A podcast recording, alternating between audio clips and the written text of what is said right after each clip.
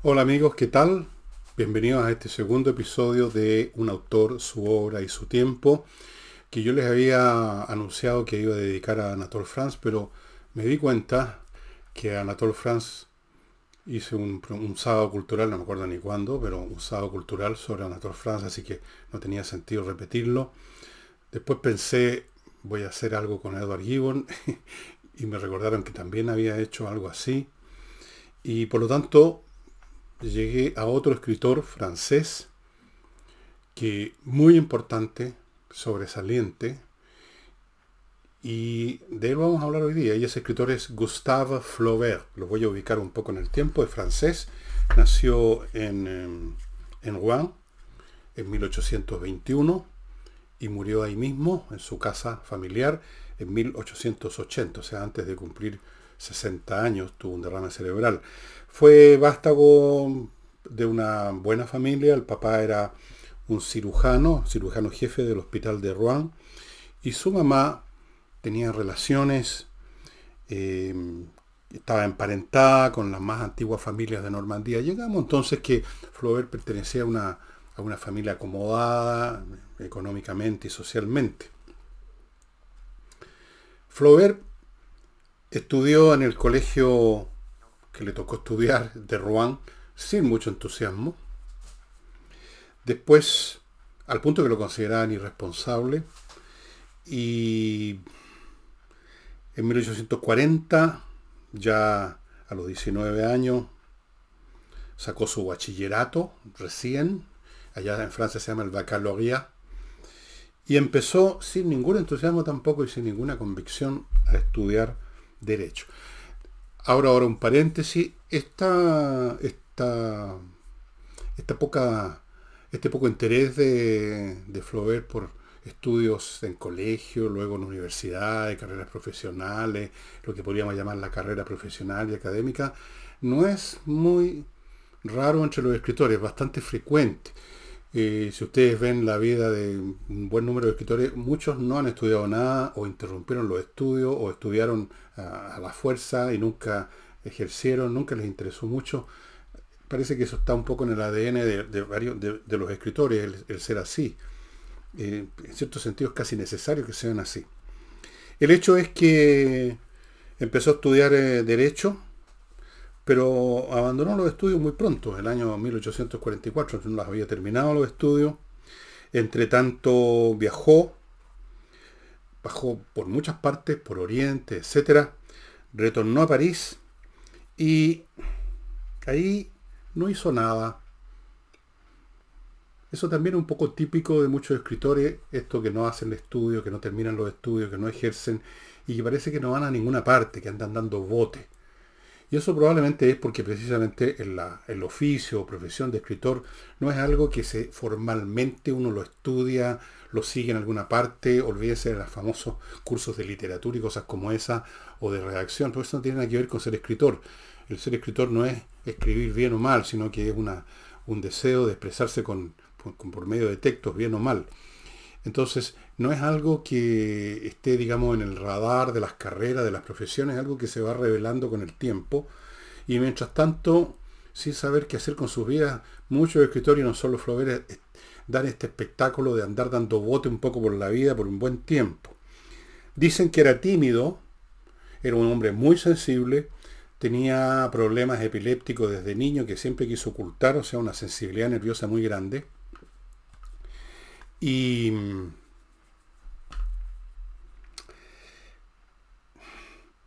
bueno, no le gustaba vivir en la ciudad, no le gustaban las ciudades, no quería trabajar en algo relacionado con, profesiones, digamos, administrativas, no terminó la carrera de derecho, se volvió a su casa materna o paterna, al campo, una localidad rural.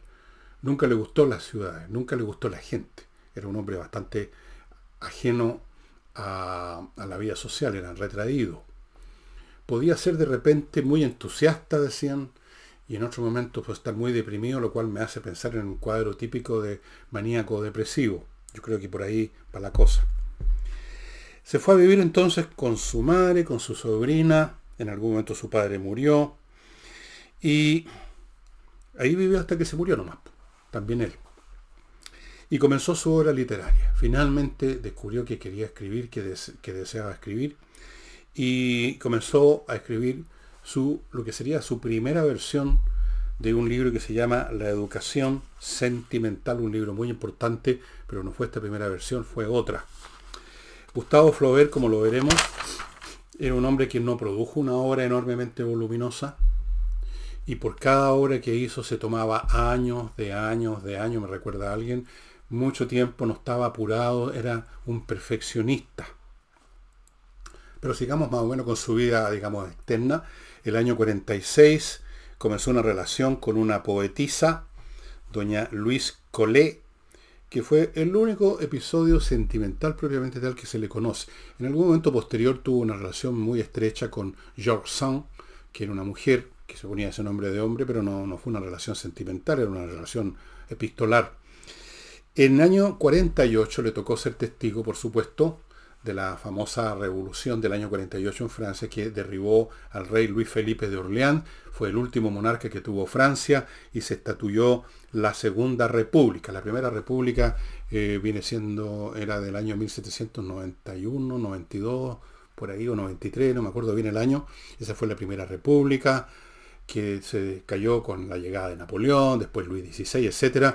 Entonces cae Luis Felipe de Orleans, que fue el último rey, y se establece la Segunda República, todo lo cual no lo vio con mucho gusto eh, este hombre Flaubert, porque Flaubert no era una persona de entusiasmos delirantes, idealistas y con los ojos en blanco, sino que veía la realidad como era, veía los estropicios de la realidad, y por lo tanto, y siendo como un hombre muy sensible, muy ajeno a los tumultos, eh, bueno, ¿qué puede ser más tumultuoso, estimado amigo, que una revolución? Así que no la miró con mucho agrado. Antes de seguir, les quiero contar que este programa es en gran parte resultado del apoyo de la editorial Edisur, que es una editorial chilena que produce libros de gran calidad desde el punto de vista físico, de gran calidad desde el punto de vista del texto, porque son autores internacionales importantes, hay también libros de autores chilenos importantes y son libros realmente espectaculares. Usted los puede encontrar a precios súper convenientes en el sitio de ellos, edisur.cl, o simplemente en su local en compañía 1025. Edisur creyó que correspondía que apoyar este, estos programas de día domingo, eh, un programa dedicado a escritores y a obras literarias o, obras de texto, porque no, necesariamente va a ser literatura. Muchas gracias a Edisur. No olviden, si andan por el centro, compañía 1025. Y ya que estamos hablando del libro, no olviden amigos que en mi sitio están disponibles en dos combos, uno de tres libros y otro de dos. Mis tres libros, mis tres últimos libros, que hay dos porque el, otro ya se fue de acá. Eh, Insurrección, que ya quedan muy pocos ejemplares, hemos hecho cuatro ediciones y dos reimpresiones, ha sido muy exitoso. Eh, apareció una crítica brasilera hablando de mi libro hace unos meses atrás, muy positivamente.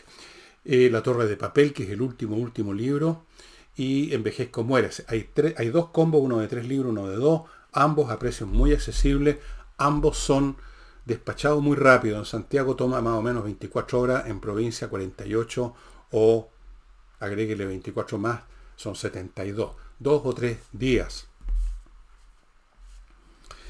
Eh, les decía de su relación con Luis Collet, no sé hasta qué, hasta qué punto llegó su relación, si fue una relación romántica, parece que sí, y hasta dónde llegó esa relación no tengo idea, alguien sabrá, yo no. Y como les digo, fue testigo de la revolución del 48 y partió Oriente. Partió Oriente, Estuvo en Constantinopla, estuvo en África, estuvo en, en, Grecia, estuvo en montones de partes. Regresa a París, regresa a Francia, más bien dicho, en 1851, cuando va a ser elegido presidente Napoleón, el sobrino, Napoleón III, que pronto, pronto daría un golpe de Estado y se convertiría en el emperador Napoleón III.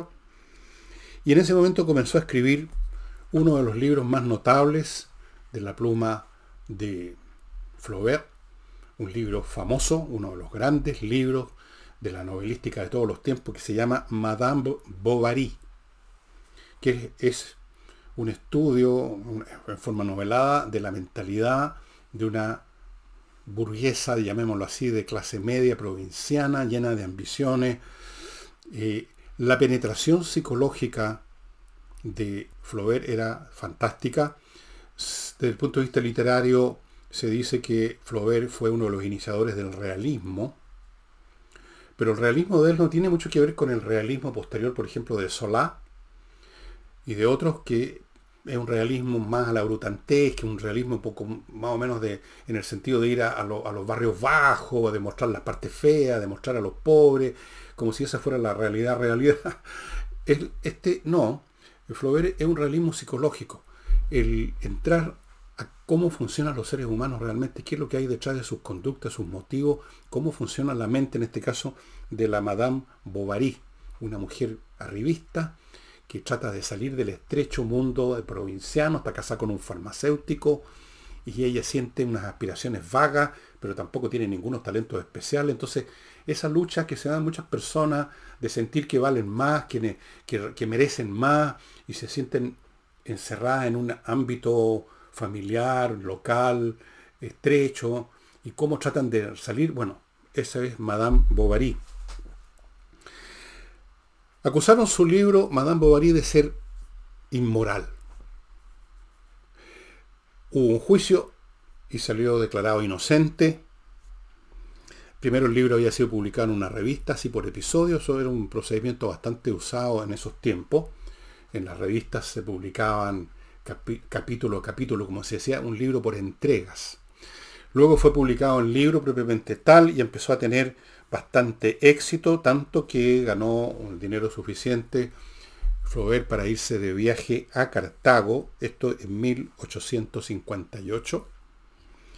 Y allí con todo lo que vio, con todo lo que experimentó, con todo lo que anotó y registró con su mente, escribiría un libro que fue el primero que yo leí de Gustave Flaubert, que se llama Salambo que es una novela histórica ambientada en la época en que luego de la primera guerra púnica, los cartagineses se encuentran con el problema de cómo pagarle a los mercenarios, porque no tenían un ejército nacional propiamente tal los cartagineses, y no había cómo pagarles. El libro es tan colorido, tan extraordinaria la descripción de ambientes, eh, la reconstrucción de las atmósferas psicológicas y físicas de un pasado bastante remoto. Estamos hablando, la Primera Guerra Púnica fue en el siglo III antes de Cristo, mediados del siglo III, 264 al 241, si no me equivoco, así que la acción transcurre un poquito después del 241 o por ahí.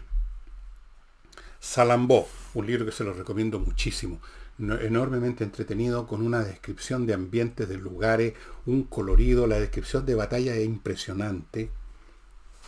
Un hombre que vivía encerrado en su casa, pero tenía una mente. En 1872 se murió su mamá, su situación económica empezó a empeorar, toda su situación empezó a empeorar, no tenía muchos amigos, iba a París de vez en cuando, ahí tenía algunos algunas amistades más o menos, los, hermanos Gunku, eh, no me acuerdo quién otro, Víctor Hugo, creo.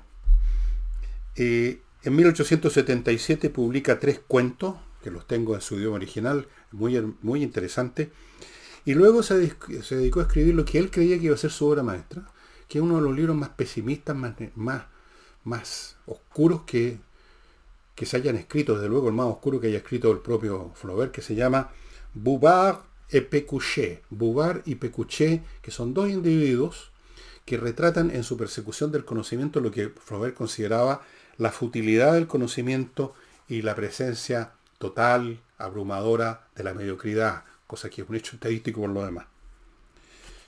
Y llegó el año 80 y Monsieur Flaubert se murió de un derrame cerebral.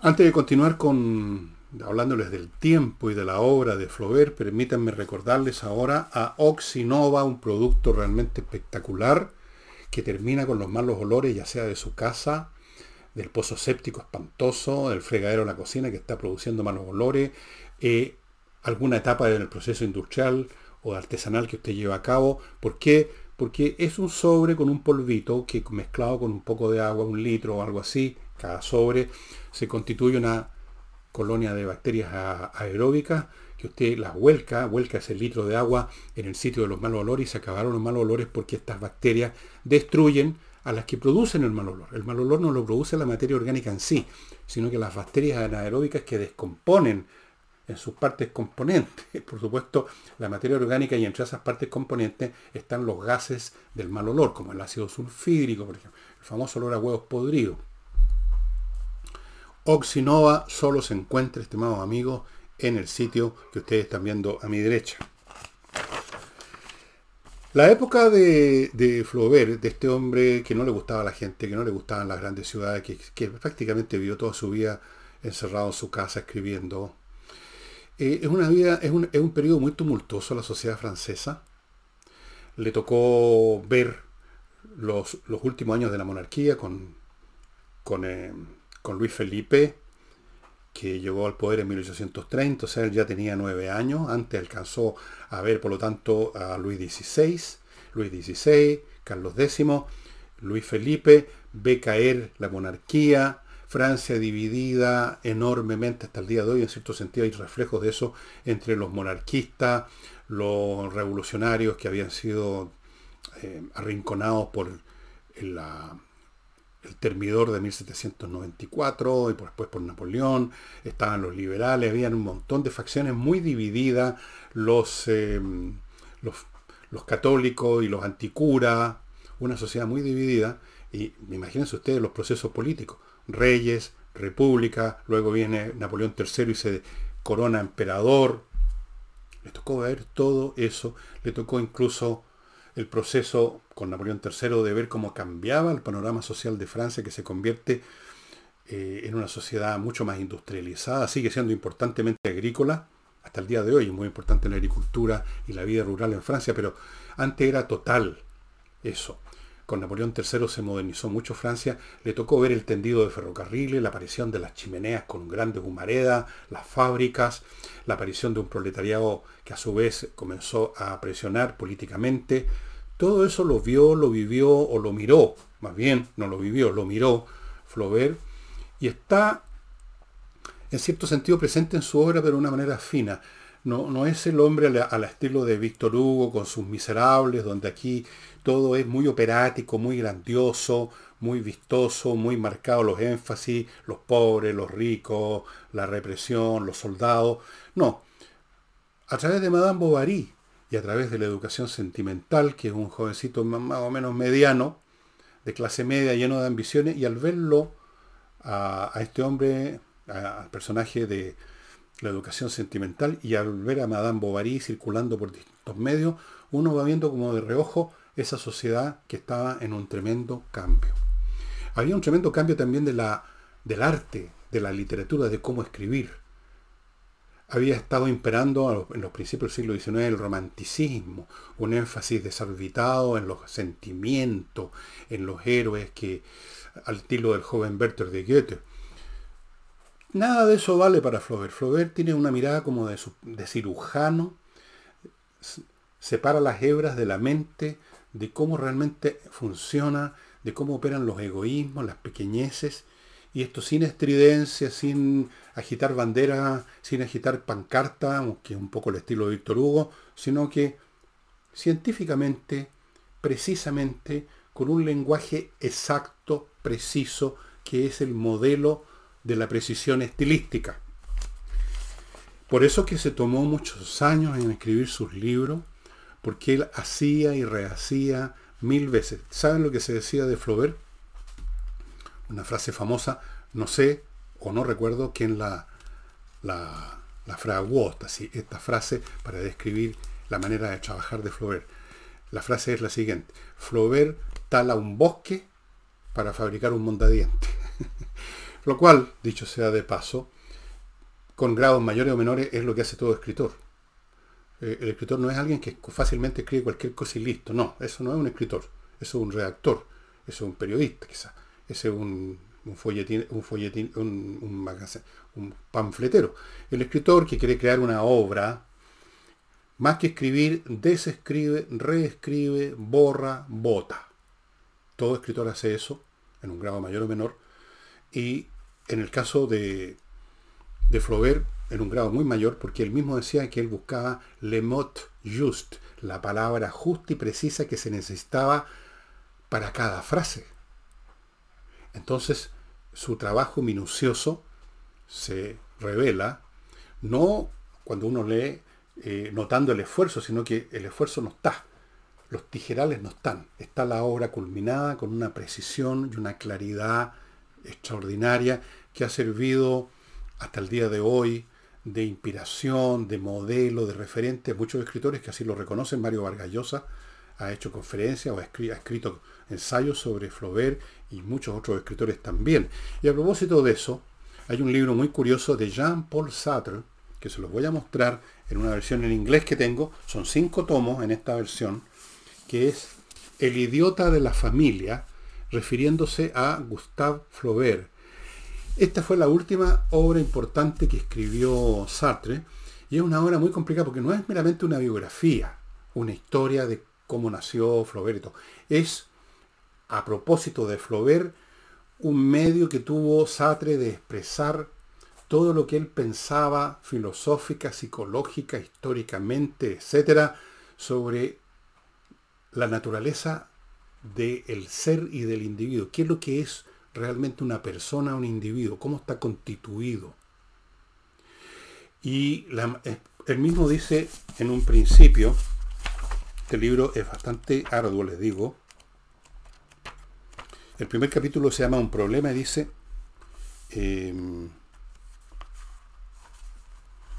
no, no lo dice aquí, sino que lo dice en el prefacio. Aquí explica que su, su tema dice, es qué es lo que podemos saber de un hombre. Me parece a mí, dice Sartre, que esta pregunta solo puede ser contestada estudiando un caso específico. ¿Qué sabemos, por ejemplo, pregunta de Gustave Flaubert? Ese conocimiento debería consistir en tener todos los datos de él, debiera consistir en tener todos los datos de él a nuestra disposición no tenemos ninguna seguridad, etcétera, etcétera, etcétera. O sea, Flaubert dio origen a una obra, son cinco tomos así de grueso.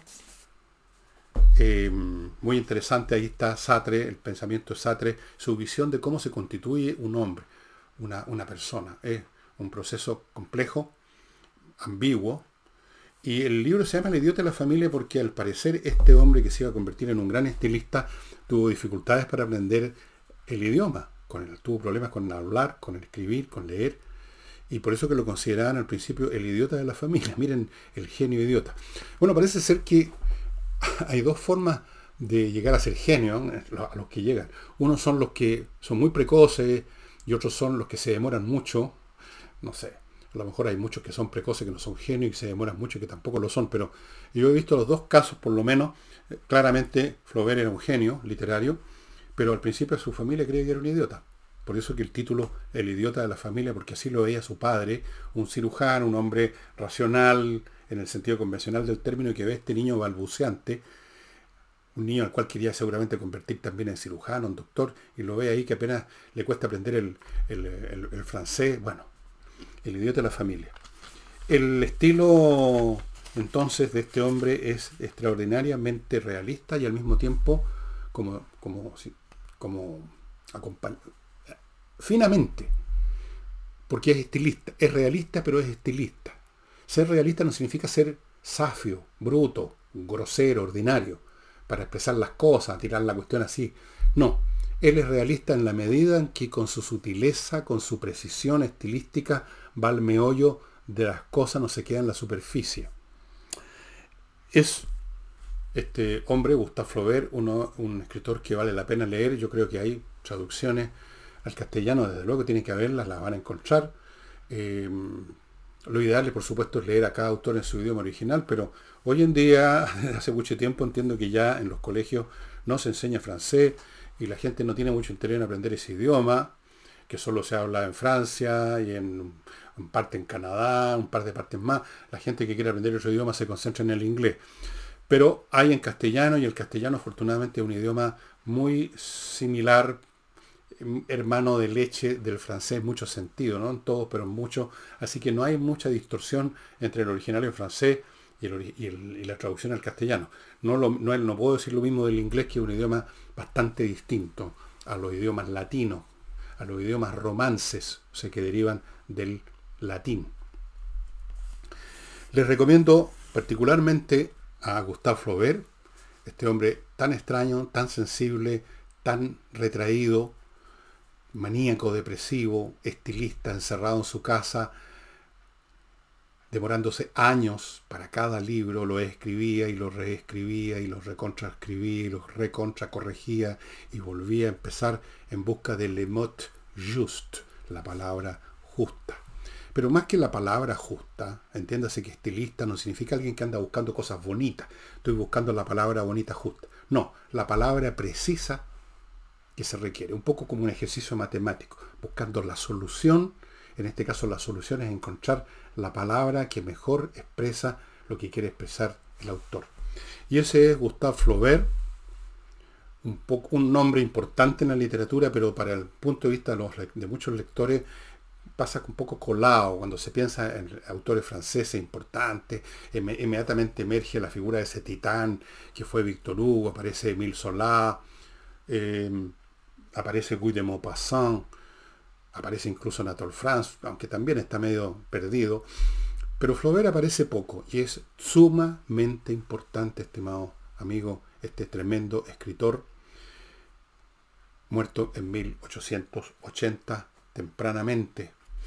Y eso sería todo por hoy. No olviden a la editorial Edisur y no olviden a Oxinova, que son los que están haciendo posible este programa. Muy agradecido y nos estamos viendo el lunes para un programa normal de semana.